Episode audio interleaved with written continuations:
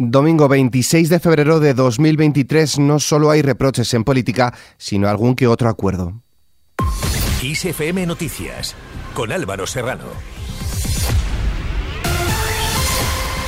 ¿Qué tal? El gobierno y secretario general del PSOE, Pedro Sánchez, proseguirá desde mañana la gira previa a asumir la presidencia semestral de la Unión Europea desplazándose a Irlanda, Dinamarca y Finlandia para reunirse con sus respectivos homólogos. A todos ellos trasladará las prioridades de la presidencia española de la Unión Europea que se desarrollará desde el 1 de julio.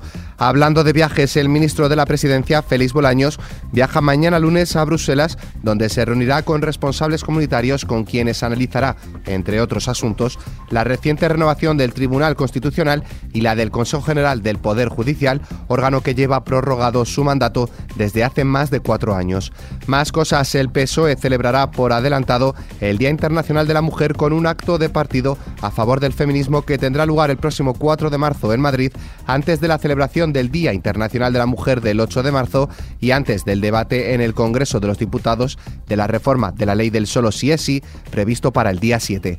Por su parte, el presidente del Partido Popular, Alberto Núñez Feijóo, ha arremetido contra la política vacía sin alma y dice sin servicio público del gobierno de Pedro Sánchez, al que ha acusado de saber hacer pancartas, pero no leyes. Un gobierno que sabe hacer pancartas, pero no sabe hacer leyes.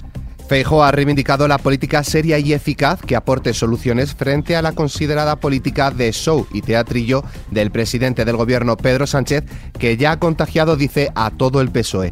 Según Feijo, la política en España se ha convertido en una política frívola que produce frustración y que le aburre soberanamente. Por otro lado, el ministro de la presidencia, Félix Bolaños, ha acusado al Partido Popular de haber involucionado y estar cada día más cerca de la ultraderecha al anunciar su abstención en la moción de censura de Vox. Lo que sí voy a mirar con mucho interés es qué va a hacer el señor Feijóo y el Partido Popular en esta moción de censura. Yo espero, yo espero que la rechacen, porque es una moción de censura de la extrema derecha, exactamente igual que hizo el señor Casado. Yo espero que el señor Feijóo y el Partido Popular estén a la altura de las circunstancias históricas y rechacen lo que es una moción de censura presentada por la extrema derecha en este país. Esta postura del Partido Popular también ha sido reprochada por la portavoz del PSOE y ministra de Educación y Formación Profesional, Pilar Alegría, quien ha dicho que Feijo no es ajeno a la moción de censura por sus contactos con Tamames y Abascal y lo ha criticado por no tener la gallardía de su antecesor, Pablo Casado. Que yo sí que, que espero es que la moción de censura sirva realmente para lo que marca la Constitución. No puede ser una herramienta manoseada para generar ruido y crispación como parece que quiere generar tanto Vox y el Partido Popular. Una moción de censura es para atraer a las Cortes un, plan de gobierno distinto, para explicarle a los españoles cuál es tu plan durante una legislatura, cuáles son tus proyectos, cuáles son tus prioridades. Para esto tiene que estar eh, una moción de censura. Pilar Alegría también ha admitido bochorno por el caso mediador en el que ha sido detenido un exdiputado socialista expulsado del partido y ha pedido a Alberto Núñez Feijóo que actúe con la misma contundencia ante la imputación en un presunto caso de corrupción del presidente del Consejo Insular de Ibiza, Vicent Marí la portavoz de la Ejecutiva Federal del PSOE ha aprovechado para replicar a Podemos que los socialistas nunca se han levantado de la mesa para negociar la reforma de la ley del solo sí es sí y ha dicho que están dispuestos a hablar con todos los grupos que quieran mejorarla. El Partido Socialista nunca se ha levantado de la mesa. Desde el primer minuto hemos eh, estado hablando y dialogando, pero ciertamente, y en este aspecto además tampoco les puedo trasladar eh, ninguna novedad, lo conocen ustedes se aprobó una ley, una buena ley, una ley que marcaba como prioridad una protección integral a la mujer, que se recogían nuevas propuestas que hasta ahora no tenían ese amparo legal, pero que ciertamente hemos comprobado, ha comprobado la ciudadanía que esta ley una vez ha comenzado su aplicación, ha generado efectos indeseados. No todos son ataques. El PSOE y el Partido Popular continúan los contactos con los grupos con representación en el Congreso de los Diputados para sacar adelante una reforma de la Constitución con garantías de que se circunscriba el artículo 49 y con la que se elimine el término disminuidos para referirse a las personas con discapacidad. En otro orden de cosas, el rey Felipe VI preside esta noche en el Museo Nacional de Arte de Cataluña la cena previa a la inauguración del Congreso Mundial de Móviles que comienza mañana lunes. En la cena estarán presentes el jefe del Ejecutivo Pedro Sánchez y el presidente de la Generalitat, Pera Aragonés. Más cosas, Ana Baneira Suárez, de 24 años, quien estaba presa en Irán desde los primeros días de noviembre, ha sido liberada este sábado por las autoridades iraníes y está volando ya de regreso a España. Así lo ha informado el Ministerio de Exteriores.